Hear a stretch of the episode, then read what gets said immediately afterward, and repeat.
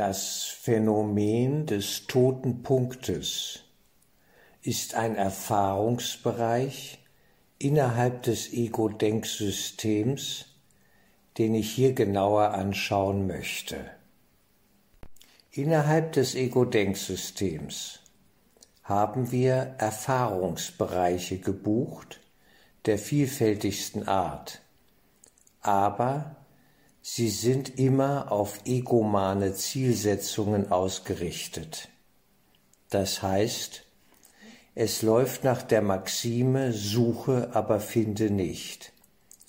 Suche Inhalt, aber finde ihn nie. Das Ego-Denksystem in seinen schillernden Farben und Formen ja ist am Ende des Tages leer. Es sind aufgebaute künstliche Bilder, Städte, Fassaden, so wie wir manchmal vielleicht etwas anschauen und sagen, das ist ja hier wie in Hollywood oder Disney World. Wahrscheinlich ist dahinter gar nichts. Es sind nur Fassaden. Es ist etwas Vorgetäuschtes. Und wir suchen nach Inhalten eigentlich und finden sie nicht. Deswegen müssen wir innerhalb des Ego-Denksystems immer wieder an tote Punkte kommen wo sich etwas buchstäblich totgelaufen hat.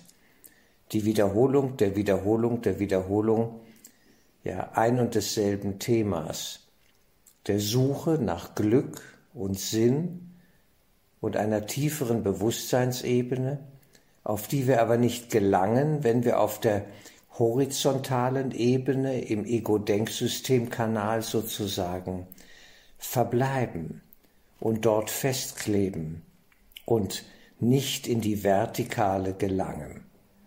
Das Ego-Denksystem in sich ist ja sinnlos. Es ist etwas völlig Leeres. Es kann keine Liebe, ja, vermitteln, uns dorthin führen. Es weiß nichts davon. Es geht nur um Quantität statt um Qualität. Das alte dumme egomane Spiel. Und so ist das, was eben noch Freude war und ja etwas Tieferes zu versprechen schien, im nächsten Moment umgeschlagen in eine Bewegung der Enttäuschung in uns, und wir merken, das stimmt ja alles gar nicht, irgendwie bleibt es doch leer. Und in der Regel wird dann eine Fortsetzung sozusagen, ja, verlangen wir danach, nach einer Fortsetzung des Geschehens, wir wollen mehr vom selben. Das ist in der Regel die Ego-Strategie. Gib ihnen mehr vom selben, noch mehr leeres Popcorn, das keinen Nährwert hat.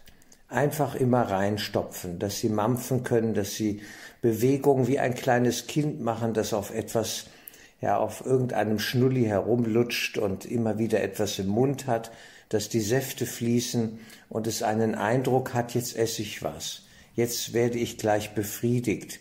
Ja, diese Friedensschnullis da, die wir uns reinschieben, ob nun durch Zigaretten oder Essen oder was auch immer, ja, irgendwie wird immer etwas vorgetäuscht, gleich kommt die Erfüllung, gleich ist sie da und sie kommt nicht. Es bleibt leer. Hieran erkennt man auch die Sinnlosigkeit des Suchtprozesses, dass sich daraus Suchtprozesse ergeben, die sich selber wieder verstärken, eben immer noch mehr und mehr vom selben. Oder mal was scheinbar Neues, aber es bleibt doch das Gleiche.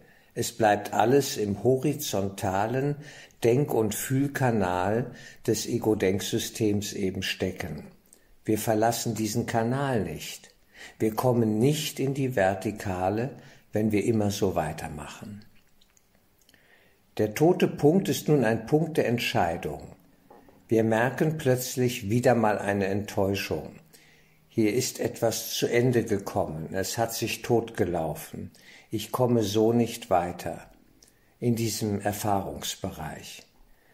Und hier hieße, würde es jetzt heißen, dass wir innehalten, möglichst, und nicht gleich zum nächsten greifen, uns nicht eben ablenken, die Ablenkungsstrategie ist eine der beliebtesten im Ego-Denksystem. Lenke sie ab, bau neue Spiegel auf, erzeuge viel Rauch und Lärm und Musik und Tanz und Ja, es wird immer in eine Bewegung hineingeführt, die aber im horizontalen Kanal des Ego-Denksystems stecken bleibt. Sie kommt nicht in eine Vertikale. Wir kommen nicht auf eine höhere Bewusstseinsebene dadurch, sondern wir bleiben in dieser horizontalen Ebene gefangen und stecken.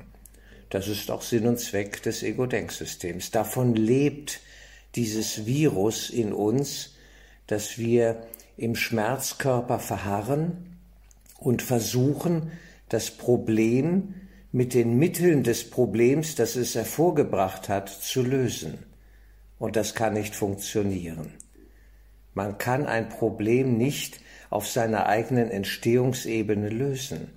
Man braucht eine höhere Ebene, eben die Verbindung zur Vertikale, die auch wieder in eine Art Horizontale führt, wie ein Fahrstuhl nach oben, aber wir gehen nach oben und steigen plötzlich auf und haben eine andere Ebene im Bewusstsein erklommen. Wir haben sie errungen, erreicht, ein Plateauerlebnis, ein Scheibchen von Erwachen, könnten wir sagen, denn das Bewusstsein, wie es in ein Kurs in Wundern heißt, hat Ebenen. Es hat verschiedenste Ebenen tiefer schwingende, als wir eh schon stehen, noch tiefere, ja, nach unten geht's immer auch noch weiter, ja, und höhere Ebenen, wo wir die Ebenen der Gier und der Angst und der Frustration dann langsam immer mehr verlassen und in eine sehr subtile, aber starke Erfüllung finden und Sinn spüren, eben mehr Licht, geistiges Licht, könnten wir sagen, oder auch Liebe, aber Sinn, ja, eine innere Erfüllung, die tief schwingt und der äußeren Reize und Überflutungen mit Reizen nicht bedarf. Der tote Punkt ist eine Chance für uns, eindeutig. Ihn zu merken, zu erkennen, zu spüren, jetzt bin ich an einem toten Punkt jetzt halte ich inne. Jetzt verzichte ich auf eine neurotische Bewegung, ja, die weiter tiefer in die Horizontale führt, wo ich eh schon feststecke, sondern ich halte mal inne und schaue da genau hin, was mich gerade quält. Ja, es quält mich die Sinnlosigkeit. Der Burnout ist ja auch so ein Phänomen, ja. Wie viele Menschen leiden an Burnout? Sie sind ausgebrannt, weil sie immer mehr vom selben, diese Strategie des Egos, versucht haben. Aber wovon denn immer mehr? Von der Sinnlosigkeit, von der Leere, von den Täuschungsmanövern des Ego-Denksystems, davon immer mehr. Und es funktioniert nicht. Und das ist gut, dass wir das erkennen. Insofern kann man nur den Enttäuschten gratulieren, aber jetzt geht es darum, nicht in eine noch größere Enttäuschung hineinzurennen, sondern die Ebene zu wechseln und von dieser horizontalen Ebene ja in eine höher gelegene Ebene zu gehen über die vertikale. Ich brauche zunächst einmal den vertikalen Fahrstuhl, der mich in ein höheres Stockwerk führt auf meiner langen Reise nach ganz oben zurück zu Papa, zurück in den Geist, zurück zu Gott. Wenn wir am Totenpunkt angekommen sind, heißt es Stille sein. Wirklich in die Stille zu gehen und zu funken, ich brauche Hilfe. Ich bitte um die Führung der geistigen Welt. Keine Bitte wird wohl lieber erhört als diese von oben, ja, von der geistigen Welt. Sie lieben es, wenn wir sie anfunken, wenn wir sie um Mithilfe, um Hilfe grundsätzlicher Art bitten, nämlich um die Heilung unseres Geistes. Die brauchen wir ja. Wir sind ja ein bisschen verrückt, ein bisschen seltsam, gierig, aggressiv, hungrig, ja, wie ein Tiger, der keine Beute gefunden hat, unterwegs. Und so können wir nicht dienlich sein in einer Welt, die eh schon wahnsinnig ist, die unsere Gier und Projekt und unseren Hunger ja auf allen Ebenen in Projektionen uns wieder zeigt. Der Kapitalismus, unser Wirtschaftssystem, ein System der organisierten Ausbeutung. Und die Menschen leiden. Und ich leide, vielleicht so, in diesem ganzen Geschehen. Und jetzt kann ich diesen Funk nach oben absetzen, ja, und möchte die Bitte äußern hier, ich will, ja, dienlich sein. Ich möchte mich einfügen in eine höhere geistige Ordnung und bitte darum, auf die nächst höhere Ebene im Bewusstsein aufsteigen zu dürfen, um Frieden zu finden, um glücklich zu sein. Aber ein Glück, ja, hier zu finden, das eben nicht abhängig ist von der Formenwelt, sondern den Inhalt im Geiste, der in meinem Innersten liegt, zu berühren, mich berühren zu lassen vom Höchsten in mir, vom Schatz im Acker, der immer ein geistiger ist. Die Erfahrung des toten Punktes birgt genau diesen Schatz, diesen Zugang dazu, dass wir dahin kommen können, wenn wir diese Erfahrung richtig nutzen. Und auf ein weiteres gieriges Umherstreifen durch die ja, Windungen des Ego-Denksystems, sprich der Welt, verzichten. Natürlich werden wir weiter normal auch leben und normale Dinge tun, essen und trinken und so weiter. Aber vielleicht bewusster, vielleicht dankbarer für das, was wir auch haben und nicht immer nach dem Mehr und dem anderen gieren. Einfach mal ankommen bei dem, was da ist und dafür ein Bewusstsein entwickeln, dass da schon eine ganze Menge vorhanden ist und wir so den Umstieg auf diese vertikal und höhere Horizontalebene schaffen können. Wir brauchen nicht viel. Diese Überfüllung, Überladung mit Äußerem, eben Form, Formenwelt, geistlose Formenwelt, es ist zu viel und wir wissen es. Es hat uns ja nicht glücklich gemacht. Nicht, dass wir nichts mehr kaufen dürfen und genießen dürfen. Wir dürfen. Aber bitte mit Sinn und Verstand, wie man so sagt. Mit Geist.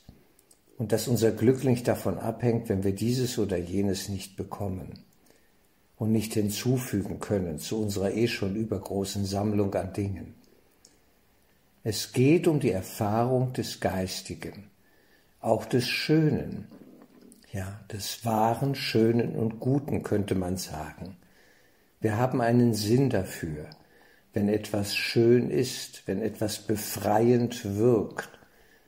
Ein Musikstück, ein künstlerisches Werk, das wir nur bewundern, anschauen und genießen und dann auch wieder loslassen können. Es erinnert uns ja an etwas. Musik kann uns an unsere Heimat im Geist erinnern. Sie bewusst zu hören, ein Live-Konzert, ja, wie auch immer, das wäre ein Schritt. Und dann stille zu sein und zu wissen, alle toten Punkte dienen meinem Erwachen. Ich will sie willkommen heißen. Mögen sie kommen, möge ich sie bewusst durchwandern diese Talsohlen, wo Angst auftaucht, wo es auch schmerzt, im Sinne der Enttäuschung. Und doch ist diese Enttäuschung eine Befreiung im Kern, wenn ich weiß, ja, wie ich sie nutzen kann, wenn ich wirklich hinschaue und ihr Potenzial nutze. Auch in einer Beziehung mit einem Menschen, den wir lieben, kommen wir an einen toten Punkt. Tote Punkte sind dort möglich, wo wir noch in illusionären Bildern und Erwartungen und Fantasien stecken geblieben sind. Wenn wir eine Beziehung im Sinne edler Freundschaft begreifen, wäre das ein Ebenenwechsel. Wenn wir von den romantischen Idealen Abschied nehmen, wären diese toten Punkte auch überwunden. Und wir kommen auf eine höhere Ebene über die vertikale, in eine höhere horizontale, wo die Luft schon etwas freier ist und wir besser durchatmen können und der Druck der Erwartung zum Beispiel als eine Ego-Falle aus der Beziehung langsam schwindet, verschwindet und wir das auflösen, diese Falle.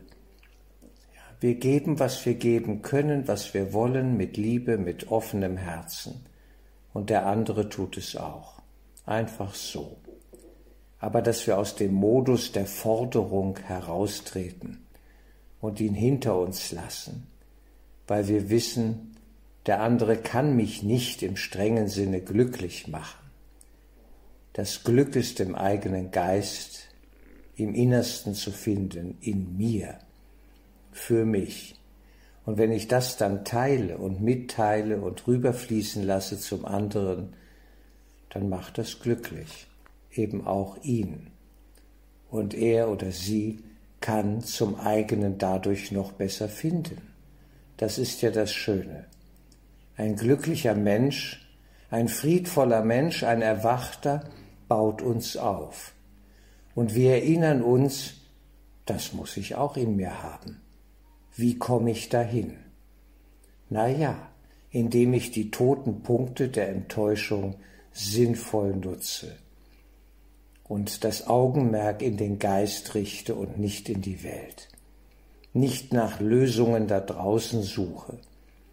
Viele Menschen meinen ja, mehr Geld, mehr Geld, es bräuchte mehr Geld für alle möglichen Projekte dann wären die Probleme gelöst. Nein, so geht es nicht. Es stimmt ja nicht. Die Dinge, die Dinge scheitern nicht am mangelnden Geld, nicht wirklich, sondern in der Regel an den Menschen, ja, die geistig nicht offen sind für diese Prozesse. Wir haben verrückte Erwartungshaltungen. Der tote Punkt macht dies sichtbar. Darum schätze ich seinen Wert der Wert einer Erfahrung der Enttäuschung. Das bringt mich weiter. Ich habe es so erlebt. Ich bin dankbar für alle Enttäuschungen, denn sie brachten mich der Wahrheit in mir näher.